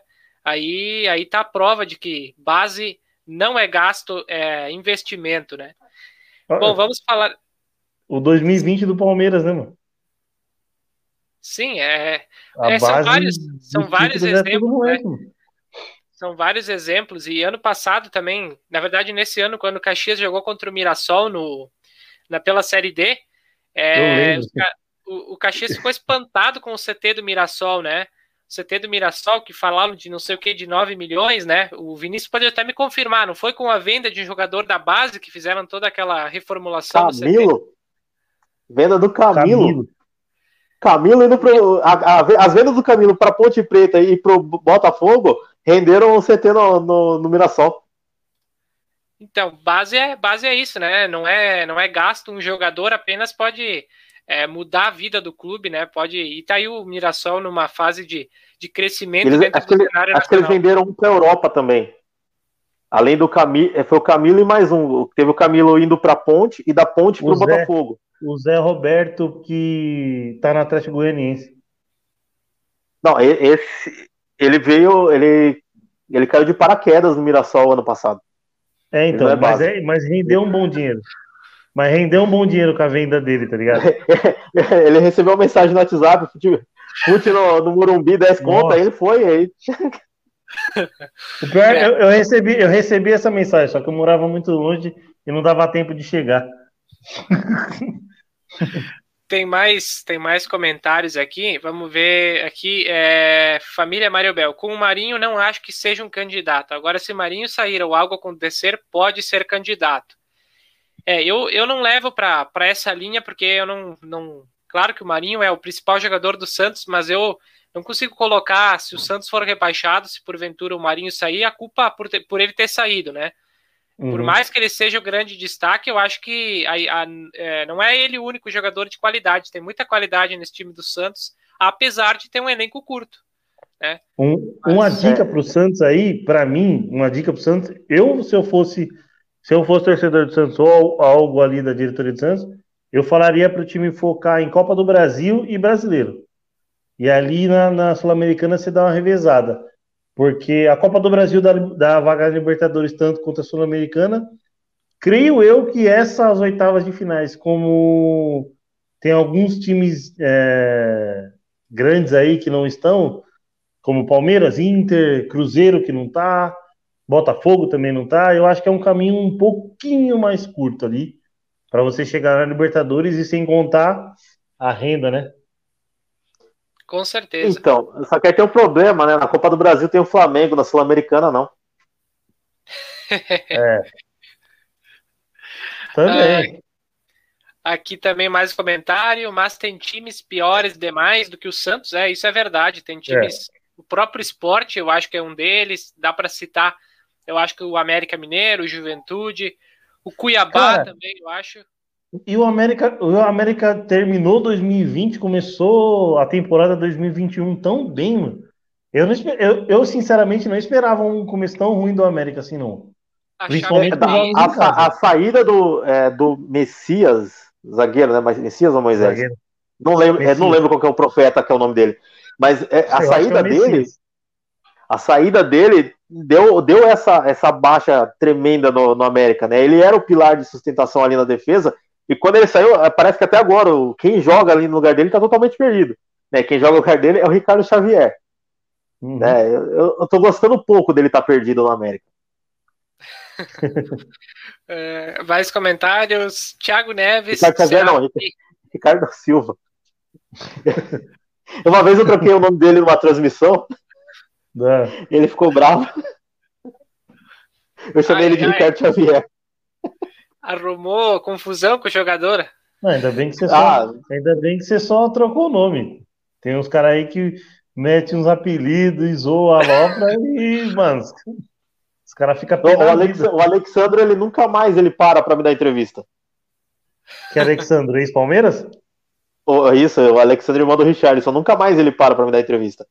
Por quê? Teve um, teve um Ituano em São Bento. Teve um Ituano em São Bento segunda rodada do, do Paulistão 2019, é, ele estava no São Bento, né? Aquele, aquele ano ele acumulou rebaixamentos, né? Ele foi rebaixado com o São Bento no Paulista, e depois ele foi rebaixado com o CSA no, no Campeonato Brasileiro. Né? E se contar que ele estava ali no começo do, da Série B do, do São Bento, ele foi rebaixado com o São Bento também duas vezes. Uhum. E o, o Alexandro, né, já é, desde a época do Palmeiras, ele já é mais robusto, digamos assim. E o jogo foi no meio de semana, três horas da tarde. Nossa. E com, começo de temporada. Alexandre muito acima do peso. Três horas da tarde. Ele morreu no primeiro tempo, só que o, o não lembro quem que era o técnico do São Bento, deixou ele os 90 minutos. E aí, na hora da entrevista, ele estava dando a entrevista para as rádios Sorocaba, né? Eu sou de, de Tu. E aí eu tava, tinha terminado, todos os jogadores do Ituano tinha, tinham ido pro vestiário já, e eu fui aproveitar, né? O Alexandre tava lá falando, vamos lá. É, já tava. e aí o, peguei um gancho lá, né? O repórter tinha perguntado da, a respeito do, de como portou o time, né? Pelo, pelo horário. E aí eu já emendei na, na sequência, né? Como foi para ele, porque centroavante estava acima do peso, né? Eu, eu, não lembro bem como foi, eu lembro, falei um pouco mais delicado essa, essa partida acima do peso. Você chamou o cara de gordo no, na cara no, dura. Também, na, na cara dura. E, e, e tava muito quente em Itu, tava muito quente, tava para lá de, de 34 graus, né? Janeirão Nossa, daquele jeito. E aí ele se irritou, ele deu uma resposta curta. É, ele deu, deu uma resposta curta e encerrou ali mesmo a, a coletiva.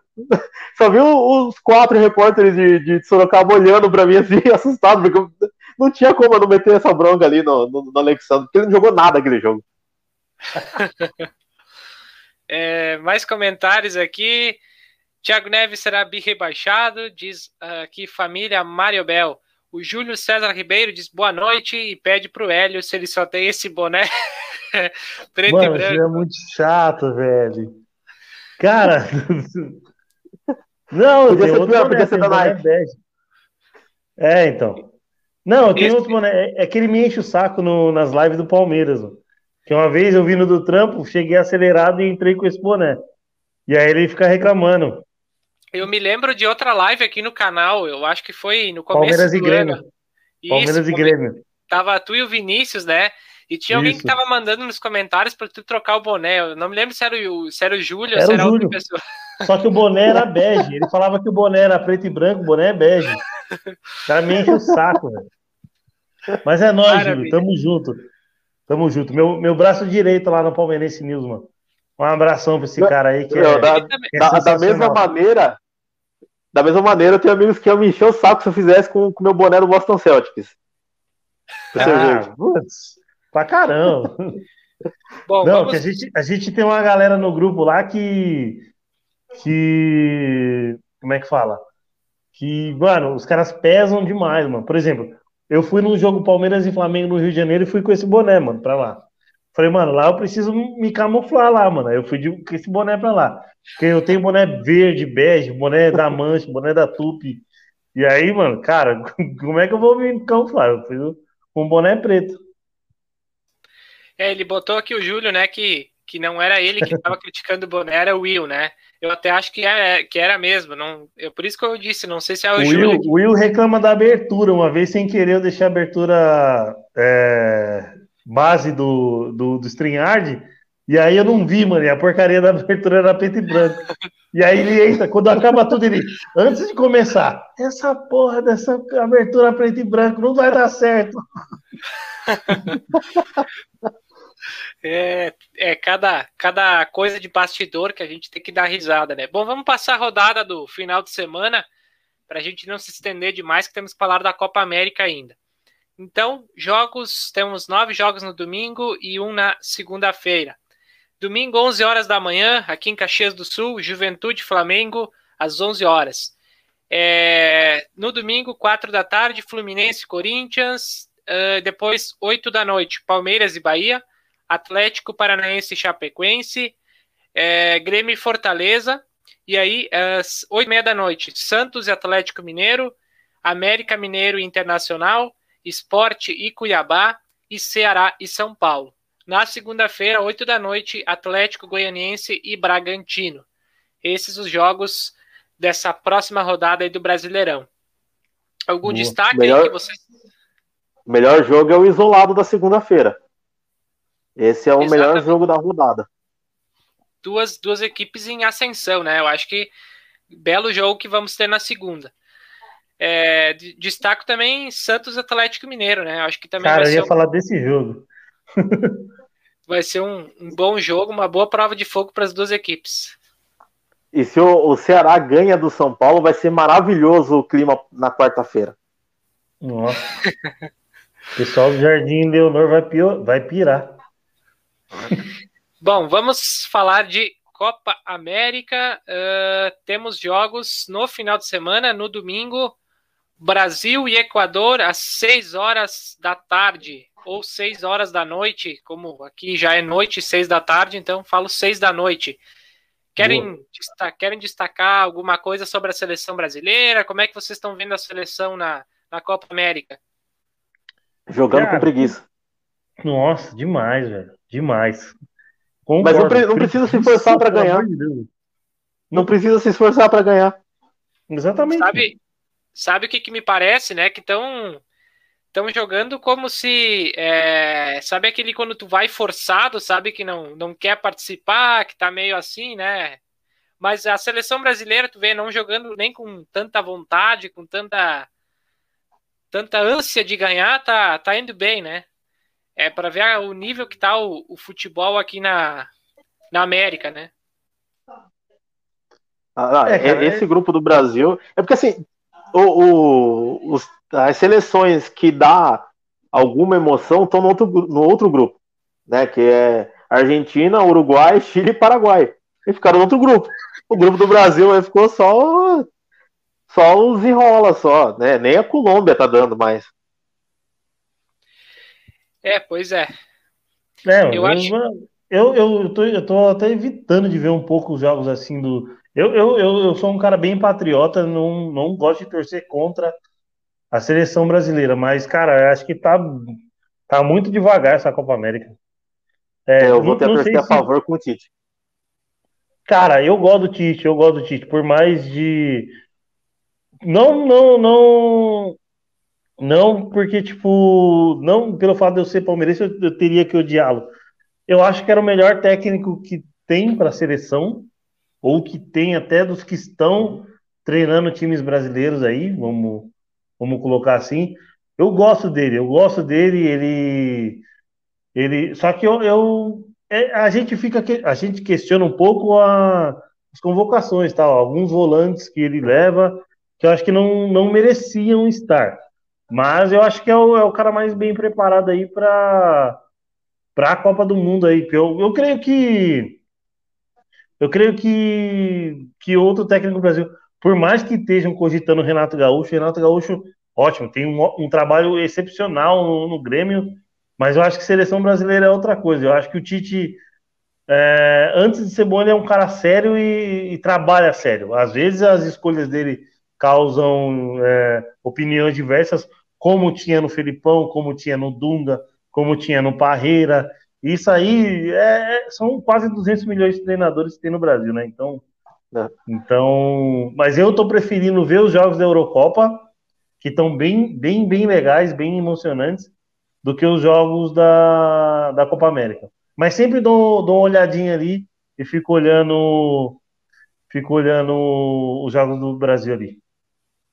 Bom, né, nessa pegada que você falou de, do clube, eu torcia uhum. para a seleção brasileira quando criança, assim, principalmente ali no, no período de 2002 até o jogo contra o Japão na Copa das Confederações de 2005 por conta do Marcos. Né, como já falava aquele, aquele jogo contra o Japão, que era o, o último da primeira fase, seria o último dele jogando como, com a seleção brasileira, aquele foi o último que eu tinha torcido. Né, dali uhum. pra frente no mata-mata eu já tava torcendo contra já. Porque é, apesar dele ser ídolo do, do, maior rival, né, a figura do Marcos era bem carismática, eu gosto dele. Então, ah, é. gostava. Né? E aí eu era tenho... por isso que eu torcia para a seleção brasileira. E aí eu voltei a torcer quando o Tite assumiu o cargo de, de treinador. Eu, eu também tem, tem, tem, cara, quem curte resenha, quem gosta de, de ver umas resenhas, é só procurar os vídeos do Marcos, os vídeos do Vampeta, é, fazer uma menção aqui ao Gilmar Fubá, que hoje está no céu, infelizmente faleceu há pouco tempo de câncer. Cara, tem um, tem um, tem um resenha SPN do Gilmar Fubá, mano, que eu acho que eu choro de dar risada do começo ao fim. Gilmar Fubá era muito engraçado, velho. Não, ele falando do, do pênalti no Mundial lá é, é demais. É, da hora demais. Segue aí, Edson.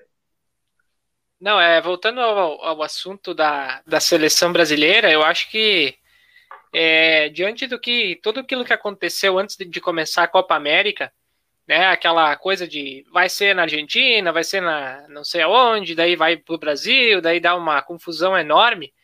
É, eu acho que também a, a, a, seleção brasileira, os jogadores ficaram na, naquela coisa de é, se nós não jogar vai ficar vai ficar feio, né? O pessoal vai ficar um pouco incomodado. Agora a gente vai jogar também. Os caras queriam férias, né? Aqueles que são jogadores lá uhum. da que estão jogando na Europa, os caras queriam férias, né? Então eles estão jogando de forma amistosa e eu, e eu espero que a seleção, conforme for avançando de fase, é, não entre assim contra os, os, adversários do outro grupo, né? Porque é, eu não sei se o Brasil vai, é, vai entrar de corpo mole e daqui a pouco vai levar um susto da, da Argentina, do Uruguai, né? Dessas essas outras seleções. Mas é, eu acho que tá, tá dentro do esperado. E sobre o Tite, é, eu tenho um carinho também por ele.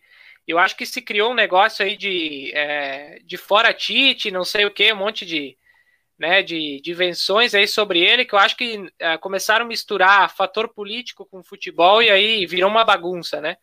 Então, acho que independente dos posicionamentos que ele tenha, enfim, ele é treinador da seleção brasileira. A obrigação dele é treinar a seleção brasileira nos jogos, enfim. Acho que ele está cumprindo o papel, né, o papel dele, e eu por mim, né, com certeza ele deve permanecer na seleção, não, não, não era favorável a ele sair nesse momento para trocar de treinador, sendo que ele está conquistando bons jogos com a seleção, né, entre aspas, mas... É... Se, o, se o Renato Gaúcho fosse um cara que, depois que saísse do Grêmio, o cara o cara respirasse e, e, treinasse futebol, sei lá, não, não treinasse, mas respirasse, é, se atualizasse no, do futebol, eu acho que ele poderia até ter uma chance. Mas, cara, ele saiu do, do Grêmio e tá jogando futebol, mano. Ele, ele é um, não, o Renato é um técnico boleiro. É um técnico boleiro. É, treinador ele não é, né? Ele não, tre ele não treina os. Ele não treinava o Grêmio, né? Esses últimos dois anos, você deu pra ver, ele não treinava o Grêmio. Ele tava lá só conversando com os caras, porque não, não, não é possível, não dá. Cara, é, às vezes, não, às vezes tem variação isso dá certo. É às vezes isso dá certo, mas às vezes não. É mais na motivação do que no, no tático, né? É mais uhum. no sanguíneo dele do que no, no próprio treinamento, esquema, né? Enfim. Então, já, já chegaram a, a, imaginar o que seria o Renato com o Neymar, a briga de ego que seria? Não ia dar certo nunca. Ah, eu acho é. que com o Neymar ele falou assim: ah, você precisa do quê? Você precisa do seu rolezinho? Só, só, só bala. Você me resolve no campo. Você faz o que você quiser fora. Me resolve dentro do campo. Eu acho que a relação ia ser essa. É, eu não sei se daria certo, como o Vinícius falou. Eu acho é, que é, então. muito, é muito conflito para duas personalidades tão fortes, né? Mas é, sobre a seleção, eu acho que, é, quanto ao Tite também, que siga o trabalho, né? E que, se, que, que o Brasil chegue forte nessa reta final de Copa América.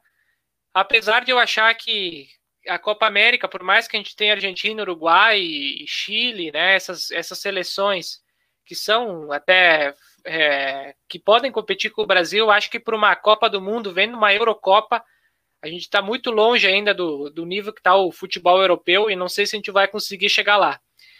É, sobre os demais jogos da Copa América, Venezuela e Peru também às seis da tarde, domingo, e outros dois jogos é, na segunda-feira, Uruguai e Paraguai, e Bolívia e Argentina.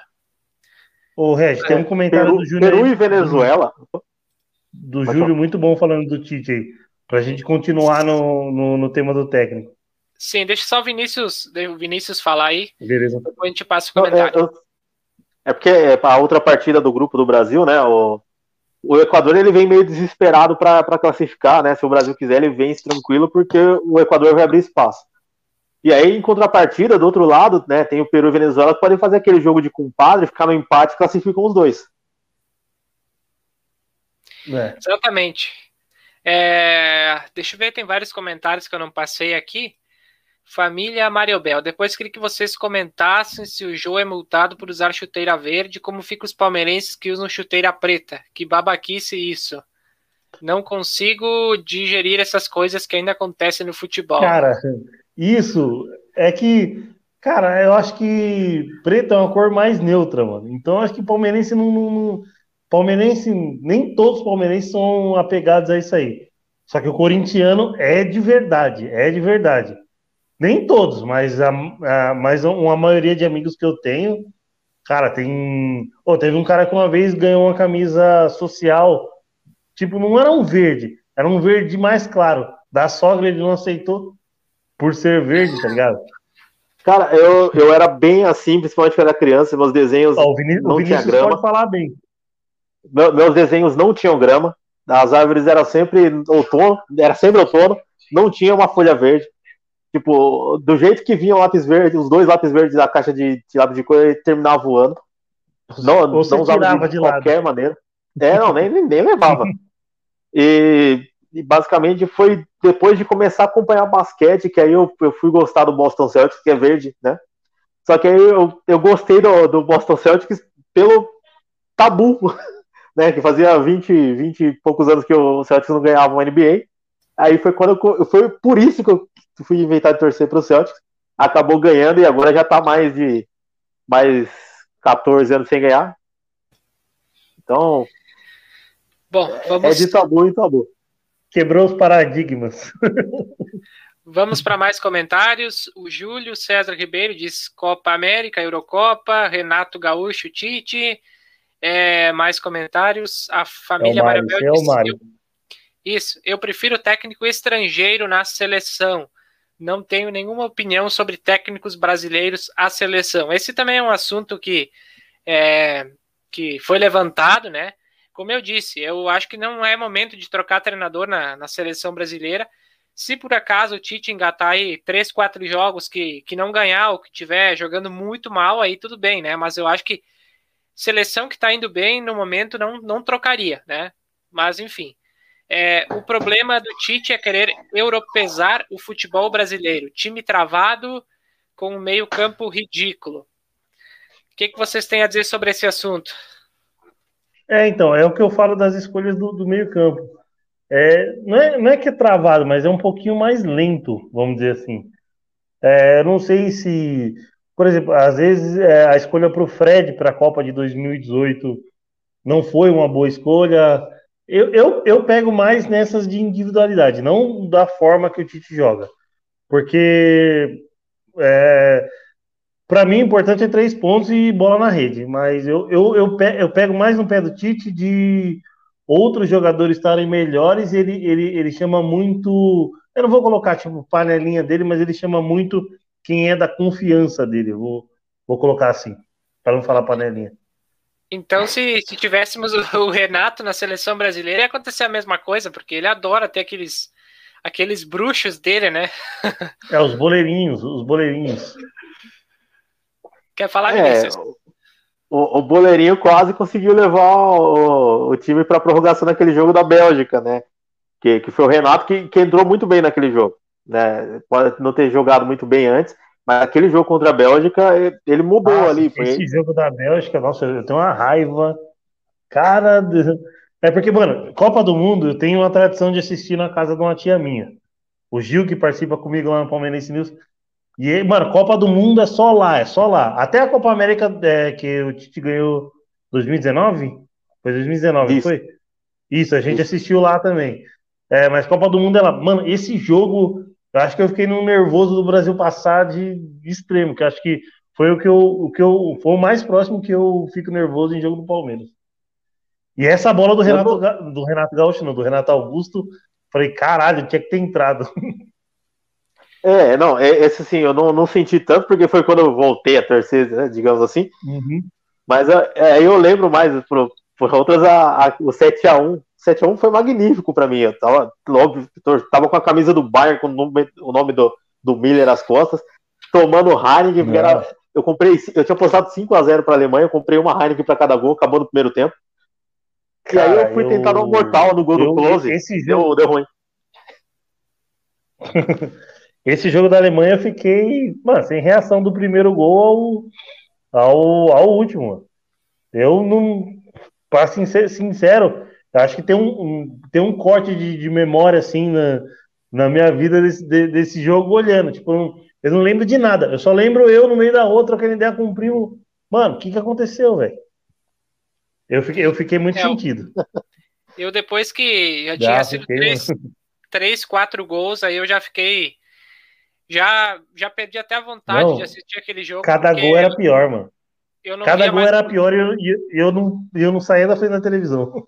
Não tinha mais então, poder, é... de, poder de reação, eu já estava desanimado quando. Acho que foi no terceiro, quarto gol. Eu assisti todo o jogo para não desligar a TV, como às vezes eu faço quando eu tô nervoso com algum time.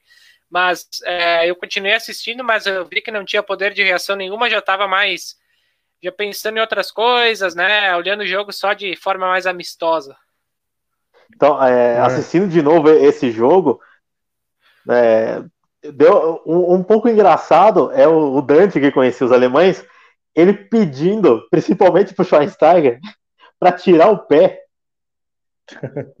para ah. parar de fazer gol, né? Aí você vê depois assim, tem, tem um momento, acho que não, não lembro se era na saída do intervalo no começo do segundo tempo, que ele fala com o Schweinsteiger e aí você, você vai vendo.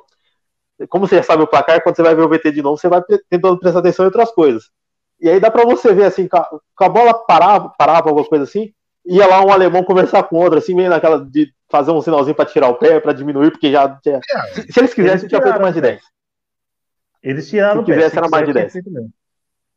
Com certeza. É, esse, esse jogo eu acho que foi um marco, porque eu acho que muita gente começou a ter um desinteresse maior pela seleção brasileira depois desse fiasco, né? Eu acho que aí foi um ponto. Já vinha de antes um pouco desacreditado, mas eu acho que ali foi o principal ponto que hoje muita gente nem, nem olha mais para a seleção brasileira, né? Como eu disse, não sabe. É, e eu, eu não condeno quem faz isso, eu não acho errado, porque também é a seleção que é, ah, que conseguiu cara. trazer essa imagem. Eu, até si. condeno um pouco, velho. Eu até condeno porque é, não, é, não é porque eu cresci, eu vi, eu vi dois títulos de Copa do Mundo que eu lembro 100% dos títulos onde eu tava do jogo. É, o povo brasileiro, o povo brasileiro é, desaprendeu a amar a seleção ou torcer para a seleção. Não, não, eu não tiro a razão pela, pela bagunça que é lá, pelo tudo que acontece lá na CBF, eu não, eu não posso tirar o, o, direito da pessoa fazer isso, mas a gente, a gente precisa ser mais patriota e abraçar um pouco mais a seleção brasileira. E ó, é. e ó, e ó que eu. Que, cara, mais sentido do que ver um técnico que eu acho que é o melhor técnico que passou na história do Palmeiras pela seleção, é, sofreu o maior vexame, é, me, me doeu bastante. Tanto que se fosse, acho que com, com o Tite mesmo, acho que eu teria sofrido tão igual por ser patriota, assim, pela seleção, tá ligado? Não é porque é, eu... é o Tite que treinou o Corinthians. É a seleção, mano. O cara que tá lá tá representando o país inteiro, mano. É, eu, eu, eu tento eu... esquecer um pouco essa. Eu tento esquecer um pouco esse, esse, lado clubista e tento focar um pouco na seleção, tá ligado? É, eu acompanho todos os jogos da seleção, eu, eu, eu torço bastante para a seleção. É, eu não tiro a razão de quem não quer mais acompanhar a seleção por causa dessa questão da bagunça, mas agora é uma coisa que eu não, é, não, não, não compadeço muito, né? É torcer contra, né? Tá lá o Brasil jogando contra a Argentina, o pessoal torcendo para a Argentina, né? Aí, aí eu já não, não consigo me, me agradar muito, né? mas, enfim. Eu fiz isso. não, mas. Olimpíada de 2008. Olimpíada de 2008. Faria pode, de novo, não Vinícius? Pode. Não pode, Sim. mano. Não, não pode, mano.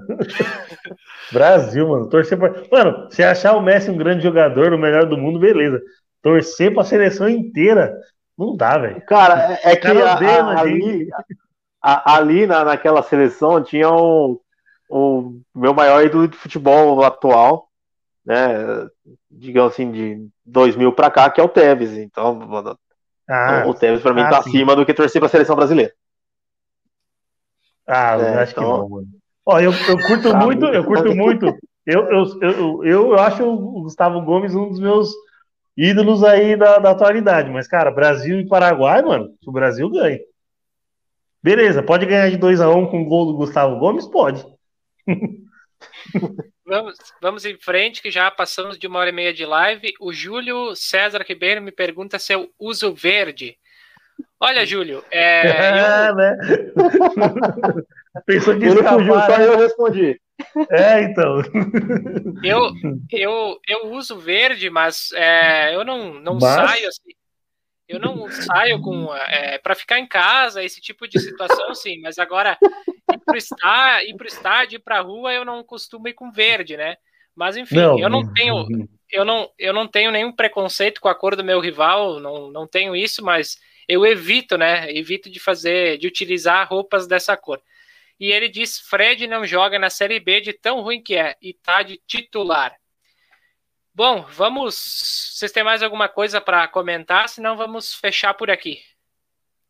Ah, cara, que é, eu sei que o Brasil não pode ser eliminado na primeira fase para o Everton voltar. Mas pelo menos se o Paraguai e o Uruguai fossem eliminados, Gustavo Gomes e Vinho podiam voltar. Então que a seleção passe e Paraguai e Uruguai não vão tão à frente só para só para eu ter os caras de volta que eles estão fazendo falta, pelo amor de Deus.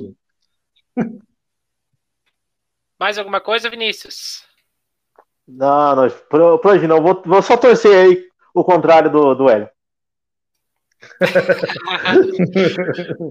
Maravilha. Muito bem. Pedir para o pessoal mais uma vez se inscrever no canal, deixar o like, compartilhar com os amigos, vai ficar salvo. É, o Hélio também tá, tá começando a colocar os, as lives, vai colocar todas elas em plataformas de áudio, né? Então vai ter Lá as no gravações. Spotify eu vou colocar. Eu tive um probleminha com o primeiro episódio sexta passada, mas já está tudo resolvido. Esse aqui vai 100% integral lá para o Spotify. Então nos sigam lá, podcast futebolístico lá no, no Spotify também. Exatamente. E é, as nossas lives vão continuar acontecendo nos, nas sextas-feiras, às 8 horas da noite. Ficou fixo esse horário e esse dia.